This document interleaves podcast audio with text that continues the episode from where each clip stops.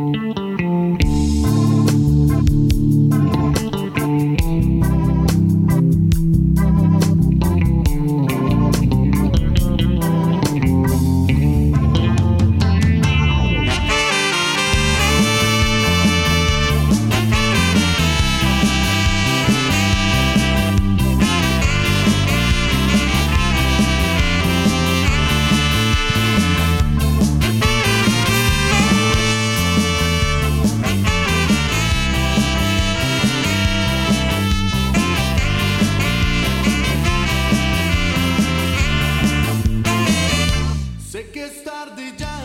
canción se llama Amargo a Dios y la canta el grupo preferido por mi amigo Armando Esquivel, Inspector, uno de los grupos que viene Armando se la pasa cantando cuando va en el carro solo. Este, cuando viene de, desde su casa al estadio Chevron, él pone pues canciones de Inspector, de, de Cumbia Kings, de Paquetera del Barrio, de la Jenny Rivera también, creo. Pero bueno, son los gustos musicales del señor Armando Esquivel, que el día de hoy no se encuentra, ya que el señor decidió ganarse vacaciones extendidas miércoles, jueves, viernes, sábado, domingo y lunes.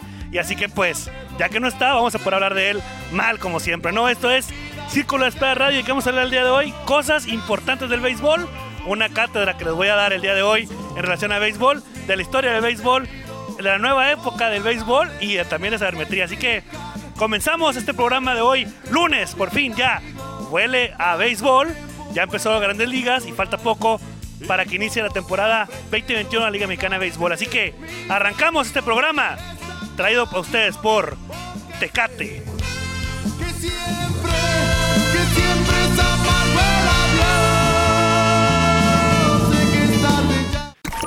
Ya estamos en el círculo de espera. Acompáñanos a tomar turno y hablar de béisbol con un toque relajado.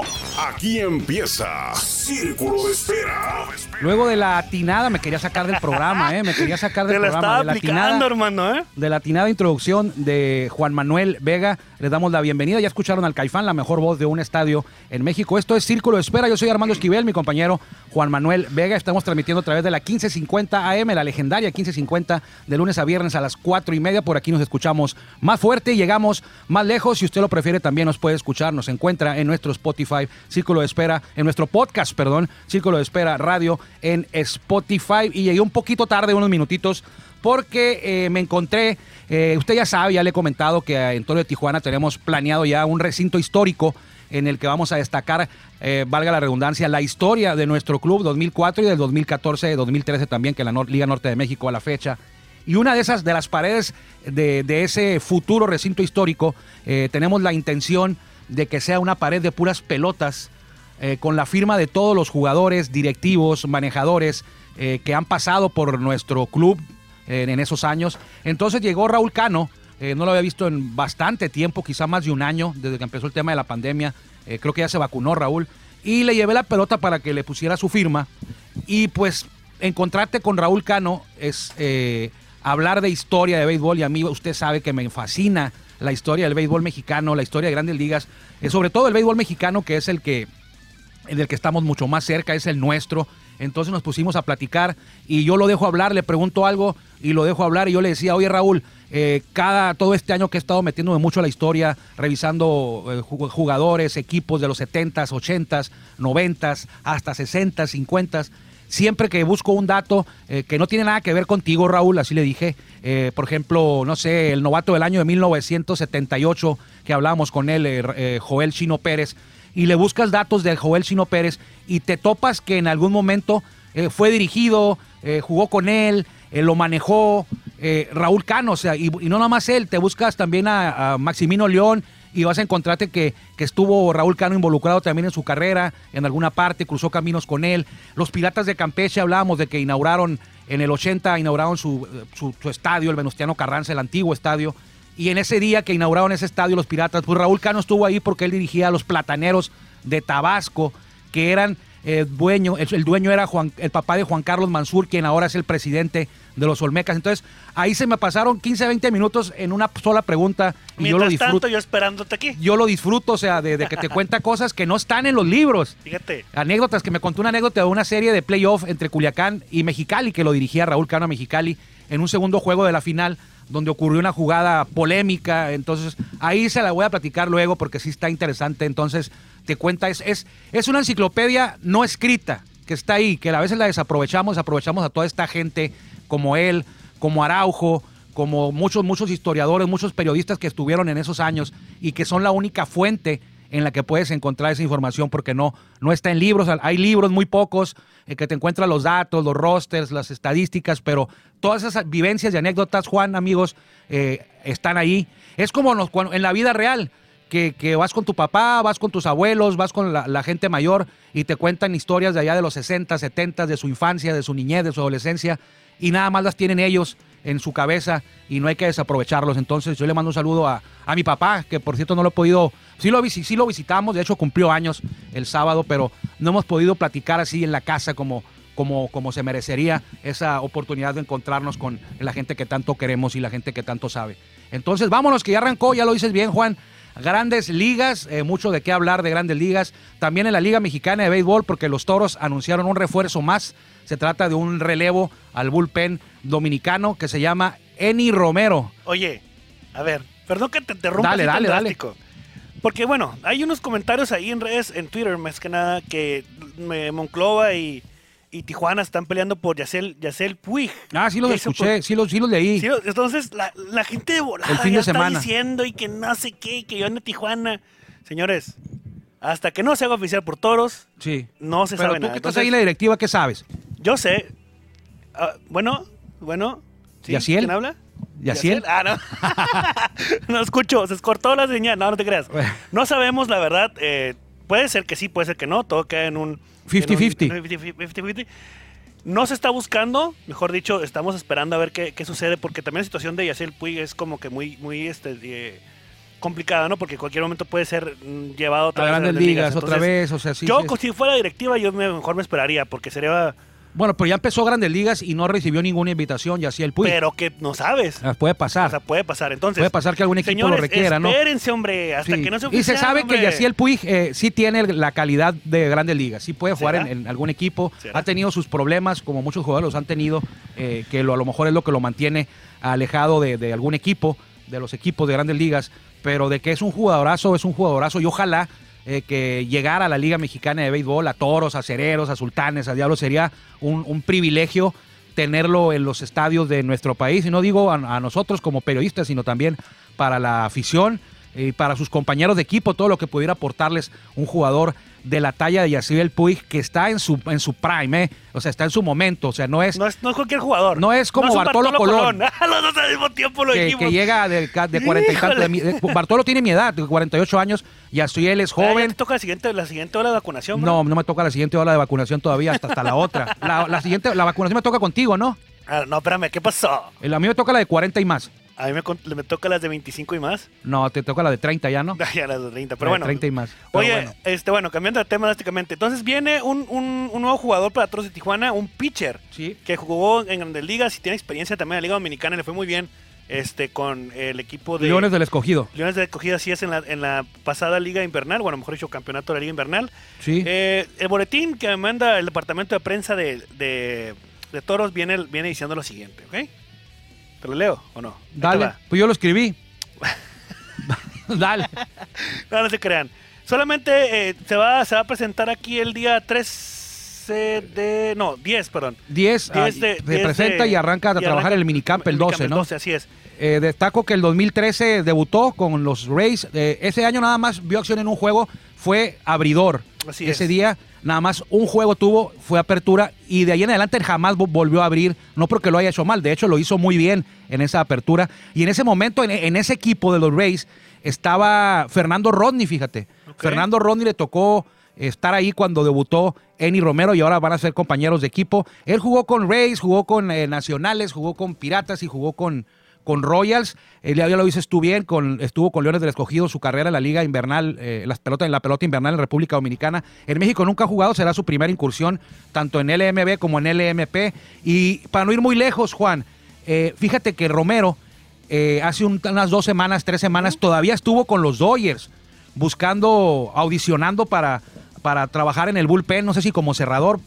Digo cerrador porque con los Dodgers hace tres semanas todavía eh, registró dos salvamentos en, Spring Training en el equipo grande. Cuatro juegos, dos rescates. No le hicieron carrera limpia en dos entradas y dos tercios. Fue lo que él eh, lanzó ahí en, en- Spring Training de Dodgers con el equipo grande. Entonces, pues viene con entrenamiento de grandes ligas. O sea, viene desempacado de grandes ligas. No sé por qué no se quedaría eh, si lo hizo bien en Spring Training. Pero viene de entrenar con un equipo de grandes ligas y se quedó cerca de ese regreso que yo creo que lo va a seguir intentando el, el Romero, eh, un, la- un lanzador relevista moreno, grande, eh, 30 años, entonces eh, una pieza importante va a ser para el, para el bullpen. A veces los nombres eh, no dicen mucho porque no los conocemos mucho, Eni, Eni Romero, sin embargo ah, llegan aquí a, a México y usted, ¿a poco usted sabía quién era George Lowy? No, pues sí. ¿Sabía quién era Conor Es Harber? que lo que pasa es de que, mira, yo, lo que yo creo es esto, ¿no? Y, y conforme a lo que tú estás hablando es... Hay, hay lanzadores que son de muy buen nivel, de muy buen nivel, de buen nivel y de nivel medio, ¿no? Sí, es, tu que nueva- son- es tu, es tu sabermetría. No, espérame, es, es, Ah, es un bien, estándar, pues. O sea, oye, por cierto, Julio Urias lo hizo muy bien a su hora. Ayer. O sea, la verdad estuvo genial. Genial, No eh. estoy viendo el juego, solamente el resumen. No, yo sí lo vi. no, hombre, te lo juro que estaba... Y se me hace muy... Bueno, ya, ahorita rezamos por Julio Urias. Julio. Urias. Este, entonces yo creo que el, el- este lanzador está en el nivel medio. O sea, es bueno. Pero, Pero- pues hay demasiados lanzadores en grandes ligas que pues no, no. Sí, o sea, sí, te, sí te entiendo, o sea, te, te revuelves y me, re- y me revuelves, pero sí, sí sé lo que sí lo que quieres decir, que tiene, tiene nivel para grandes ligas, a lo mejor eh, medio, pero hay muchos lanzadores como él en grandes ligas, a lo mejor más jóvenes, con unas con otras características, a lo mejor con Dodgers no era el equipo con el que él se iba a quedar, ah, muchas muchas cosas que a lo mejor impidieron que regresara a grandes ligas, pero lo que tú quieres decir que tiene el nivel y en México el nivel que él mostró en estas últimas semanas ahí con los Dodgers puede ser muy valioso para un equipo como los Toros de Tijuana en una parte tan importante como la es el, el- como lo es el, el bullpen. Imagínate, está Fernando Rodney, va a estar en Eni Rom, Eni Romero es E doble N Sí, Y, Eni Romero. Entonces, ojalá, eh, te digo, va a estar en pretemporada, ya está dado de alta en la Liga Mexicana de Béisbol eh, y aquí lo van a observar el cuerpo técnico que Omar Vizquel. Hay que destacar que Omar Vizquel y su cuerpo técnico no van a llegar, creo que no llegan al minicamp ellos, ellos llegan hasta el 20 a lo que es ya el inicio de la pretemporada formal. El minicamp es para lanzadores y bateadores. Eh, no me crea, pero yo estoy casi casi seguro de que, que Omar llega hasta el 20 o el 18 y el minicamp va a arrancar con lanzadores y receptores. Eh, no sé cuántos eh, integrantes del cuerpo técnico vayan a estar presentes. Igual y me estoy equivocando y sí van a estar desde el principio, pero según tengo entendido es hasta el 20 cuando llega, eh, cuando se presenta Omar en la línea, así le dicen los jugadores, en la línea al arranca- arrancar la pretemporada. Entonces, un refuerzo más ahí de los, de los toros de Tijuana. Bueno, no es un refuerzo más, es un refuerzo Y- muy valioso porque ocupa muchos- plaza de extranjero. Claro, hay muchos. Exacto, es muy importante eso, ¿eh?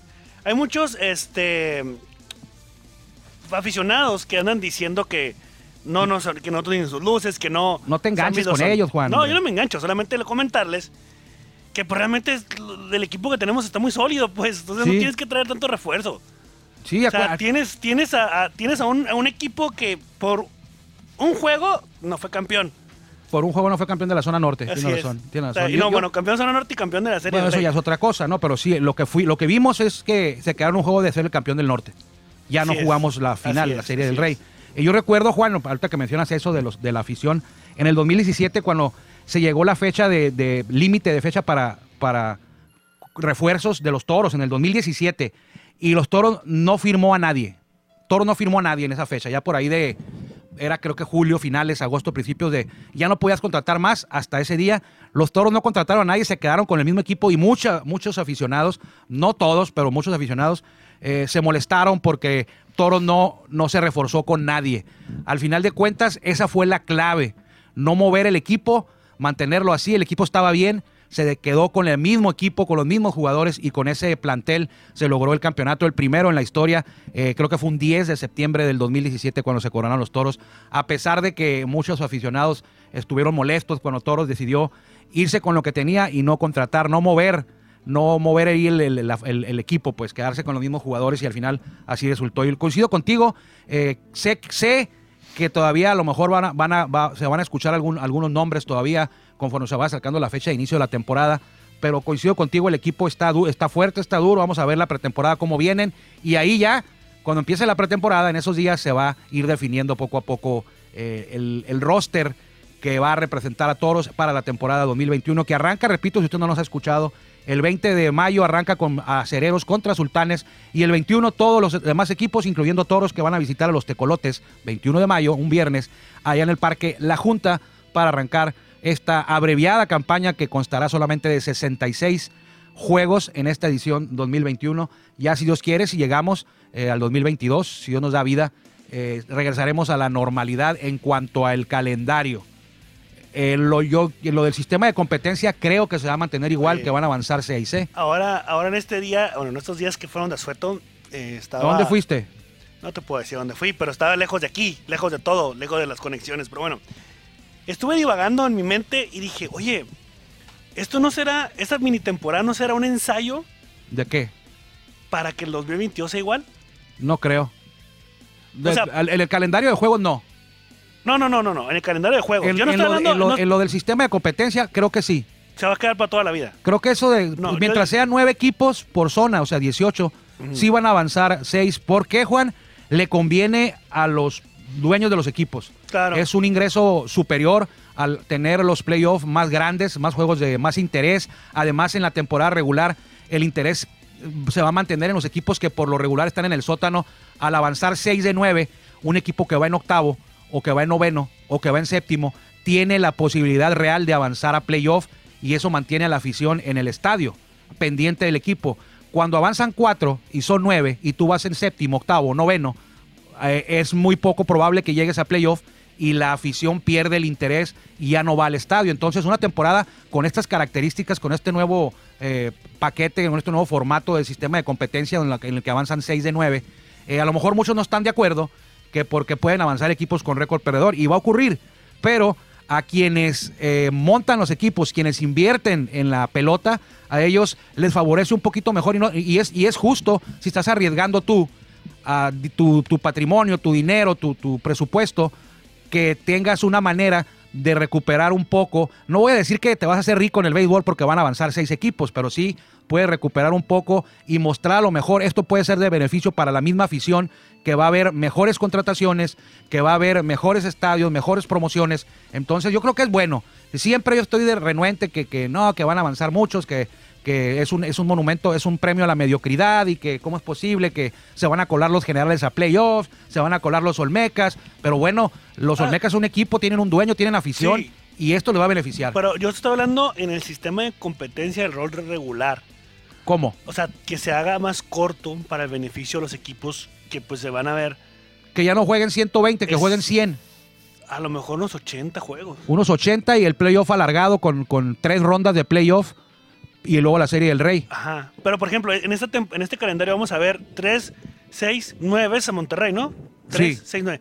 A lo mejor ver 6 veces, digo 6 y 3 a una, a una interzona, a lo mejor. No sé. Puede ser. eh, pues, Digo, otra- a lo mejor, a lo mejor y es un ejercicio. Ojalá y no, la verdad, ojalá y no. No, 60 no va a ser, ¿eh?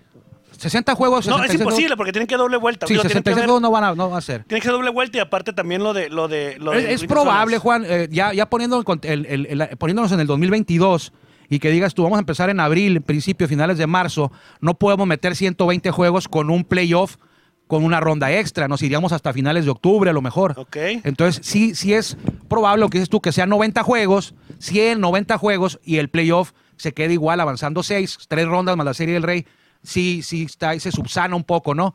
Entonces, y tendría mejor, tendría más interés, sí, sobre todo para los equipos que quedan, que quedan fuera, vamos a decir, rieleros o, o- o piratas de Campeche, que van a tener siempre, durante toda la temporada, viva ahí la llamita de, de, de- de encendida la llama de avanzar a playoff cuando con una temporada de 120 avanzaban cuatro, a la primera vuelta ya estaban eliminados los piratas, llevan a 20 juegos abajo. Sí, claro. Ya no, ya, por más que tú le decías, sí tienen chance, pues sí, tienen que ganar los, los 45 juegos que le quedan y que los de arriba pierdan 30. 30. Es muy Entonces, difícil.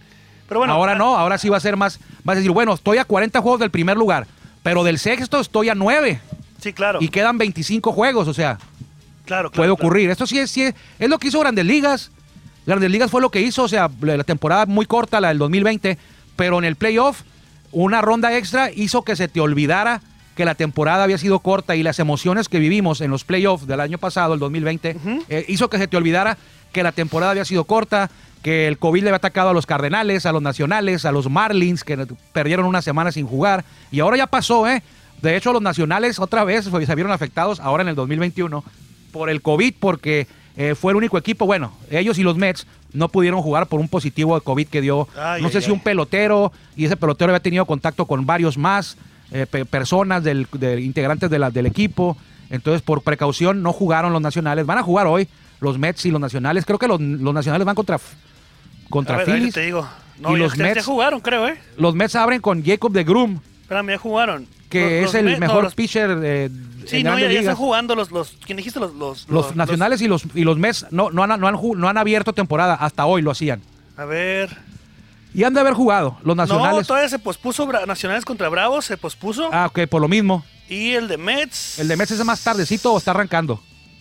Va de Mets, creo Mets, que Mets, Mets, contra... A las 7.05, no, ya está. Ya, Ya está. está. Sí, lo que pasa es que estamos grabando este programa otra vez, como siempre lo estamos grabando Sí, pero Mets contra quién? Contra este. Phillies. Contra Phillies, así es. Mets, Oye, Phillies y, y Atlanta Bravos pues, no se juega. ya que estamos hablando de grandes ligas, ¿cómo lo ves? Mis superpoderosísimos Yankees de Nueva York. Bueno, No. empezando. Pues sí, pero va, Va empezando. empezando. Pues va 1-2, pero ¿qué hubieras Va preferido? Astros va 4-0. Sí, pues sí, va empezando. Yo sé que va empezando, pero ya les dieron un golpe. Ok, Baltimore. Un rival de tu división. Baltimore, el equipo que yo dije que no iba a ningún lado, ¿no? Y van 3-0 arrancaron con el pie derecho. Los otros, el otro que ganaron también este. Pero fíjate que ahí lo decíamos en la mañana en Béisbol Sin Fronteras. Ajá. Ahí eh, yo, la sorpresa de Baltimore que empezó 3-0, sí. Pero más sorpresa es que Boston haya arrancado 0-3. Perdió los tres con Sí. Orioles y en Fenway Park. Así es. Entonces- y los Yankees, los Yankees que no, a lo mejor falta todavía que se que se acomoden un poquito más, que hagan como ese switch o, o ya que le engrane para poder este Velo, o sea, que les avisen que ya empezó o cómo. bueno, Gary Sánchez pegó dos jonrones, creo, ¿no? Sí, sí, luego los Astros de Houston, pues cuatro ganados, cero perdidos, otros, otros, Los Phillies 3-0 le ganaron los tres a Bravos, los, que es el los favorito. Yankees, los Yankees. Los San Diego Padres, pues mm, iban a, como iba a esperarse, iban a tener un buen arranque, que tres ganados, un perdido, al igual que los, Sí, perdieron ayer. los patéticos Dodgers y Los campeones. Los campeones. Bueno, también los Dodgers, hay que, hay que, hay que este, decir que los Dodgers jugaban contra los Rockies de Colorado, ¿no? Entonces, Ah, y los pues, padres contra Arizona, ¿eh? Bueno, pero Arizona. Y, también. y de visita a los Dodgers. Visita a los Dodgers. Oye, bueno, Perdieron el, el- el inaugural, ¿eh? Con Otro Clayton Kershaw. equipo, otro equipo que también está para llorar, que arrancó mal, fueron los Atléticos de Oakland con cero ganados, cuatro perdidos. El equipo, no está, el equipo no está para llorar, ¿eh? Él está en el arranque, dije. Pues no estás diciendo tú. El arranque. Ah, los Yankees sí los minimizas porque es el arranque y Atléticos están para llorar. No, que arrancaron para llorar, o sea, que no tuvieron ah, bueno, nada, ningún ganado. te repito, para muchos son los favoritos Bueno, de esa está bien, división. vamos a ver, vamos a ver. Para mí Me lo son voy los a Astros. de nuevo. Va, Los que empezaron mal. Los Yankees Oh, que la canción. empezaron mal. Bueno, los que no tuvieron ninguna victoria en el arranque, los Bravos. los Bravos, Oakland con O- 0-4. Oakland. Ya dijiste los Bravos y, Y Medias este, Rojas. y Medias Rojas de Boston que 0-3. Pero cabe destacar, o cabe señalar, mejor dicho, que uno, uno, un- uno de los equipos que también le fue bien. No, pues en ninguno. Bueno, Filadelfia 3-0 Sí, Filadelfia. y Baltimore 3-0. ¿Quién, mira, ¿quién iba a pensar Baltimore. que esos dos, eh? Y para destacar ayer, no sé si lo viste. Shohei Otani. Shohei Otani que batió y pichó el mismo Pegó un run. Y, y no fue el pitcher eh, ganador porque lo, lo- lo mantuvieron de más en la lomita. Ya sé. Entonces, bueno, no hubiera podido aspirar al triunfo, pero lo hizo muy bien como abridor hasta esa última jugada donde le empatan por un error y luego se barren en home y lo, lo, lo derriban ahí en el en la Abreu, en el plato. Eh, Pero bueno, ese es otro tema de, de- de que a veces los manejadores los quieren dejar hasta que terminen la quinta entrada para que se puedan acreditar el triunfo, esa, esa estadística de victorias que es la, la menos justa de todo el béisbol. Ya quedó esa estadística muerta y también lo decíamos en Béisbol Sin Fronteras desde que Jacob de Brum ganó el Young en el 2018 con solamente 10 triunfos y ganó el Young. Ya me quedó claro que en Estados Unidos eh, ya la, la- estadística de juegos ganados para un pitcher eh, no, no, es, no refleja eh, si el pitcher es bueno o tan malo. Vámonos. Quedan dos minutos. Dos minutos porque... Cumpleañeros de hoy, eh, dos mexicanos, déjame destacarlos, Andrés Berumen y Jorge de la Rosa. Andrés Berumen está cumpliendo 50 años y Jorge de la Rosa está cumpliendo 40 años. Los dos jugaron de ligas, Andrés Berumen con los Marlins y con los Padres. Jorge de la Rosa anduvo en varios lados de la Rosa. En varios lados dije del, del- la Rusa, La pero ese es el de los Medias Blancas, el manejador. Eh, de la Rosa anduvo con varios equipos, no muchos, pero sí en algunos. Eh, yo me acuerdo más con él, claro, con la casaca de los Rockies de Los Colorado. Rockies, los Rockies. Rockies de Colorado, los, los rocallosos. Los Dodgers juegan hoy en Oakland. Ay, ay, Vamos a ver si los abre Dustin May. Al final de cuentas, en la rotación de Dodgers no está David Price. Ya lo vimos como relevista y de hecho le dieron dos cuadrangulares en ese Pues por no jugar duelo un año del- completo. de Trevor Bauer. Cuando la Trevor Bauer lanzó seis entradas sin hit y en la séptima le dieron dos jonrones a Bauer y dos a David Price. Entonces el abridor, el quinto abridor eh, es Dustin May, ni Gonzolín, que Gonzolín está lastimado, eh, Graterol también. Y Graterol es relevista. Y, y de- David Price va de relevo como inicio, en el inicio de la temporada. Y qué bueno eh, que se ganó el lugar. Julio Urias ayer, excelente, estelar. Nunca había lanzado siete Knox, entradas. hombre. De hecho, lanzó siete entradas y un bateador. Y ese bateador fue un hit que se convirtió en carrera. Ah, Pero sí. después de siete entradas, después de las primeras siete entradas, llevaba eh, dos hits sin carrera. Urias. Sí, sí, sí. Y en la séptima le dieron sencillo y lo removieron. Y ese sencillo se convirtió en carrera, por eso tiene tres hits y la carrera en su cuenta. eh, Julio Urias, José Urquidi lanzó también bien, eh, se quedó en cuatro entradas y un tercio, eh, pero fue vital para que los Astros ganaran ayer y, se, y barrieran a domicilio a Oakland en esta serie que dejó ahí un mensajote, ¿no? Los, los Astros a los Atléticos, que los Atléticos empezaron con la gente abucheando a los Astros por Sí. el robo de señales, Sí. dos, tres eh, eh, pelotazos. Sin embargo, Astros se puso a jugar y se llevó la serie por barrida ahí con Zach Greinke ganando el primero y luego José Urquido. Hoy se reanuda. Enhorabuena. Felicidades a todos porque ya estamos en la temporada de Grandes Ligas. Vámonos, Juan. Vámonos, que ya nos vieron. Nos vemos mañana, nos escuchamos mañana si usted nos lo permite, si nos da ese privilegio de, de acompañarnos en Círculo de Espera Radio. Yo soy Armando Esquivel, Juan Vega. Que le vaya bien. Gracias por acompañarnos en el Círculo Espera. Nos escuchamos próximamente. Círculo Espera.